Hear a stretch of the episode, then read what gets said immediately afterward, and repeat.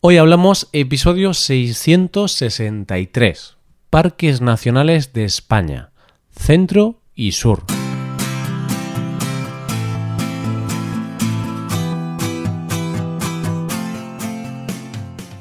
Bienvenido a Hoy Hablamos, el podcast para aprender español cada día. Ya lo sabes, publicamos nuestro podcast de lunes a viernes. Puedes escucharlo en iTunes, en Android o en nuestra página web. Recuerda que los suscriptores premium pueden acceder a la transcripción completa del audio y a una hoja con ejercicios para trabajar vocabulario y expresiones. Hazte suscriptor premium en hoyhablamos.com. Hola, oyente, ¿cómo estás? ¿Cómo llevas el lunes? ¿Ya has ido a visitar algunos de los parques nacionales de los que hemos hablado? ¿Estás planificando un viaje para verlos? Pues no cierres la maleta todavía porque aún nos quedan muchos parques por conocer. ¿Seguimos con nuestra ruta por España a través de sus parques nacionales? Hoy hablamos de los parques nacionales de España.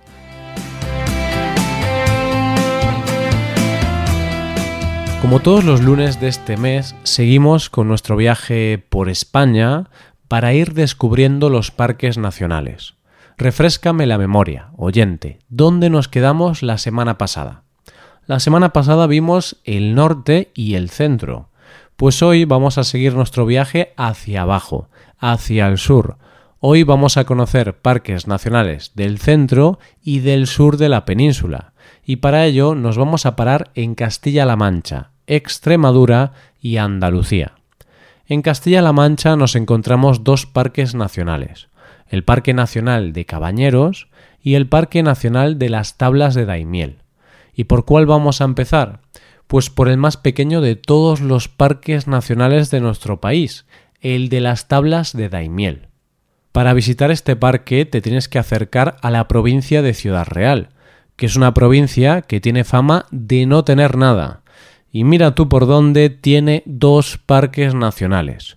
El Parque Nacional de Tablas de Daimiel fue declarado como tal en 1973 y en 1981 Reserva de la Biosfera. Como ya hemos dicho antes, es el más pequeño de todos, con sus poco más de 3.000 hectáreas, pero no por ser el más pequeño es menos importante, porque este parque contiene un paisaje único en Europa.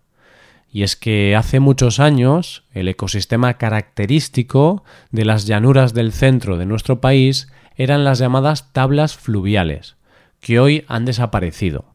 Y este parque conserva el último representante no solo de España, sino de Europa. Pero, ¿qué son las tablas fluviales? Digamos que es un ecosistema que se produce en una zona de escasa pendiente donde se desborda un río, se inundan los márgenes de ese río y se produce un encharcamiento de la zona. Pero claro, tú podrás pensar que el río que pasa por donde vives se desborda todos los años, y entonces ¿eso es una tabla fluvial? No, porque ese desbordamiento debe ser frecuente, periódico y de carácter estacional. Y cuando se produce, se forma un gran humedal que se llama tabla fluvial. En el caso de este parque se produce por el desbordamiento de dos ríos, el Guadiana y el Ciguela.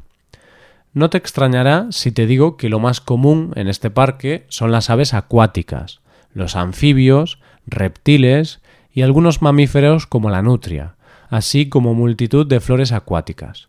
Una recomendación, no te vayas de allí sin visitar el molino de Molemocho, que es uno de los molinos hidráulicos harineros más importantes y antiguos, ya que aparece citado en algunos escritos ya en 1575.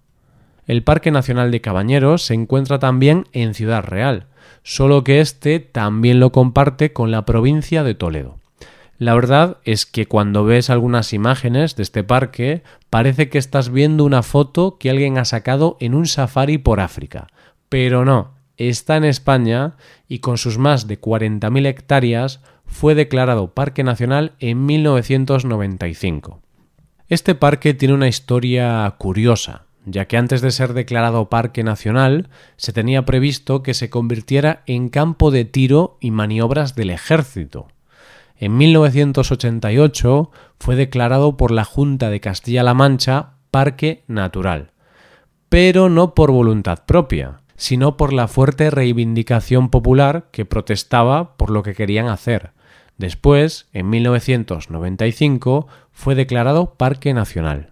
Menos mal que la gente protestó para evitar ese campo de tiro, porque hoy por hoy es un paraje único en el mundo. ¿Y por qué es único? Porque es el único lugar del mundo en que sobrevive el gran bosque mediterráneo de Europa, pero no te creas que es un bosque de altas montañas, no, sino que es una enorme llanura y bosque abierto. ¿Qué se puede ver en este parque?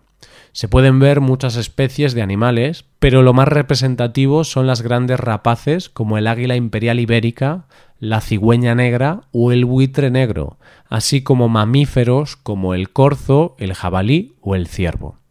Pero lo que no te puedes perder son los fósiles y las cabañas de carboneros y es que paseando por el parque puedes ver fósiles de hasta 400 millones de años, que se dice pronto, fósiles que se produjeron cuando el territorio era mar. La presencia del hombre en estas tierras se remonta a la Edad de Bronce o al Paleolítico inferior, y ya desde esos tiempos los hombres vivían en cabañas o chozas, y de estas cabañas de carboneros es de donde le viene el nombre al parque. Esa es una de las cosas más curiosas que puedes ver en el parque.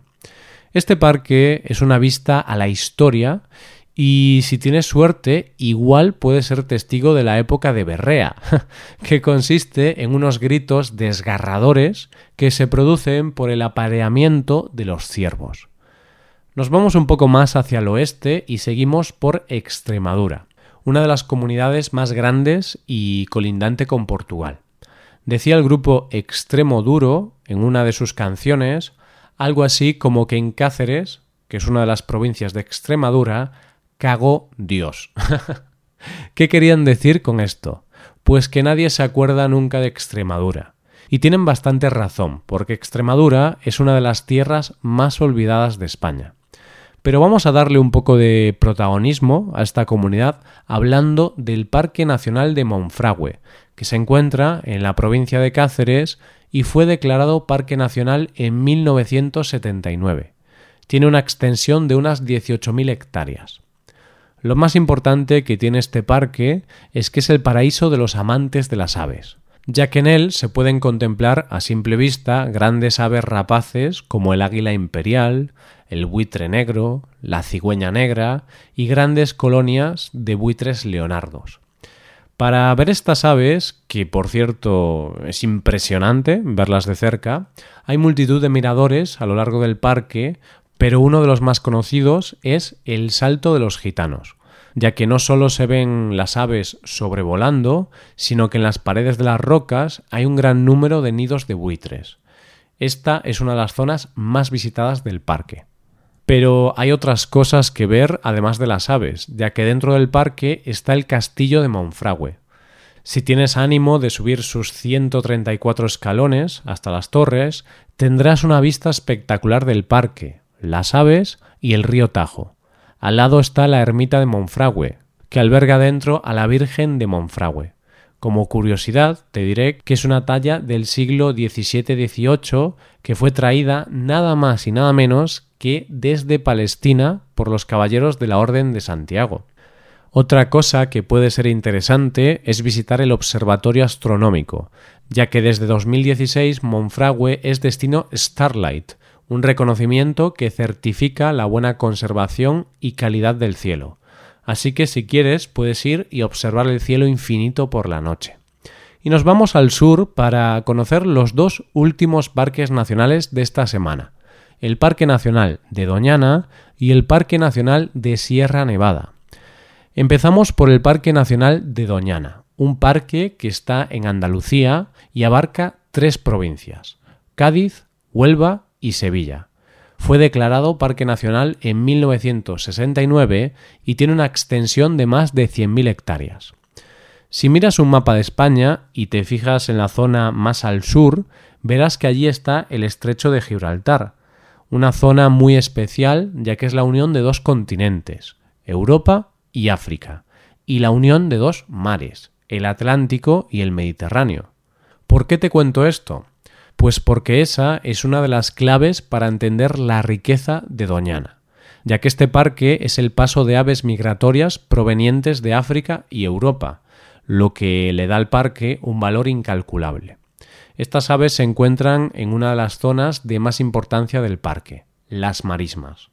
Las marismas son, explicadas de manera muy sencilla, unas zonas llanas que en época de lluvia se llenan de agua y en verano se secan, favoreciendo la cría de las aves. Esto se mezcla con el bosque mediterráneo, que es otra de las características de Doñana. En este bosque se encuentran dos especies muy amenazadas, el águila imperial y el lince ibérico.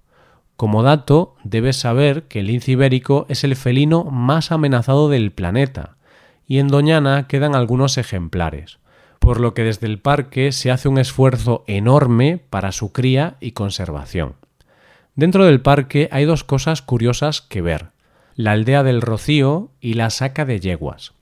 La aldea del Rocío es un pueblito minúsculo, pero que una vez al año reúne a más de un millón de personas, ya que allí está la famosa ermita de la Virgen del Rocío y es el lugar de peregrinaje de lo que se conoce como el Camino del Rocío.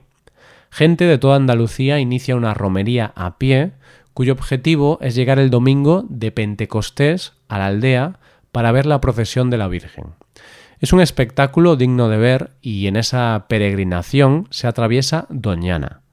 En esto hay un poco de polémica, porque no todo el mundo está de acuerdo con atravesar Doñana, porque la verdad es que este paraje natural sufre bastante con esa cantidad de gente atravesándolo. La saca de las yeguas se hace en el pueblo de Almonte desde hace más de 500 años, y es un evento donde los ganaderos llegan al pueblo con las yeguas que han ido recogiendo a lo largo de un día por el parque para la feria del ganado. Como su propio nombre indica, el evento consiste en sacar las yeguas del parque y es bastante impresionante verlas llegar guiadas por los ganaderos.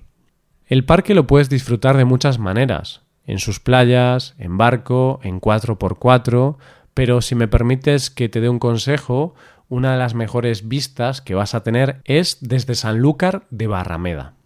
Y para terminar nos vamos al Parque Nacional de Sierra Nevada, que se encuentra en las provincias de Granada y Almería. Fue declarado Parque Nacional en 1999. Si algo caracteriza a este parque podrían ser los contrastes, ya que combina paisajes de alta montaña con zonas de valles.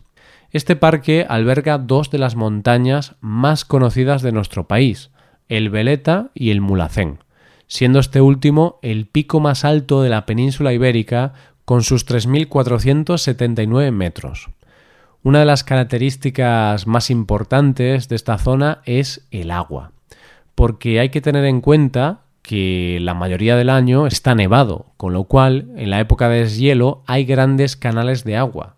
De hecho, las aguas de Granada son famosas, y uno de los lugares con más fama de la zona es el balneario de Lanjarón, que se aprovecha de los manantiales cercanos para los tratamientos de su balneario. Y como dato te diré que una de las aguas embotelladas más consumidas de nuestro país es precisamente la de Lanjarón. De estas aguas se ha aprovechado la población de la zona desde hace mucho tiempo, y son famosos y conocidos sus molinos y las antiguas y pequeñas centrales hidroeléctricas y es que aquí ha habido una larga tradición de diferentes pueblos que han contribuido a este legado, como tartesos, fenicios, griegos, romanos y sobre todo los árabes, pues ellos eran unos auténticos expertos en todo lo relacionado con la explotación del agua. De las cosas más bellas que te puedes encontrar en esta zona son los pueblos de la Alpujarra, que son unos pueblos que se encuentran en la montaña y son esos típicos pueblos blancos que llaman mucho la atención, no solo por el lugar en el que están, sino porque tienen ventanitas muy pequeñas, tejados planos y unas enormes chimeneas.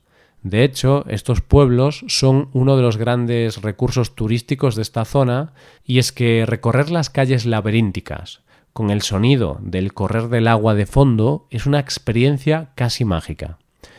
Pero si hay algo por lo que es conocida esta zona es por su estación de esquí, una de las más conocidas de España y la que está a más altitud. ¿Te acuerdas que antes te decía que es un sitio de contrastes? Pues esta estación de esquí te ofrece algo que no pueden decir todas las estaciones de esquí, porque como está tan cerca de la costa, puedes practicar esquí e ir a la playa el mismo día. no es mal plan, ¿verdad?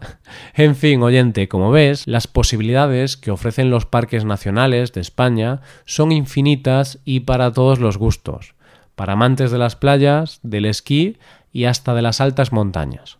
Para la semana que viene vete preparando la tarjeta de embarque, porque la semana que viene nos vamos a las islas. Esto es todo, espero que os haya gustado el episodio y espero que haya sido de interés. Muchas gracias por escucharnos. Por último, te recuerdo que puedes ver la transcripción completa y una hoja de ejercicios para trabajar vocabulario y expresiones en nuestra página web. Ese contenido solo está disponible para suscriptores premium. Hazte suscriptor premium en nuestra web Nos vemos mañana con un episodio de Cultura Española. Muchas gracias por todo. Pasa un buen día. Hasta mañana.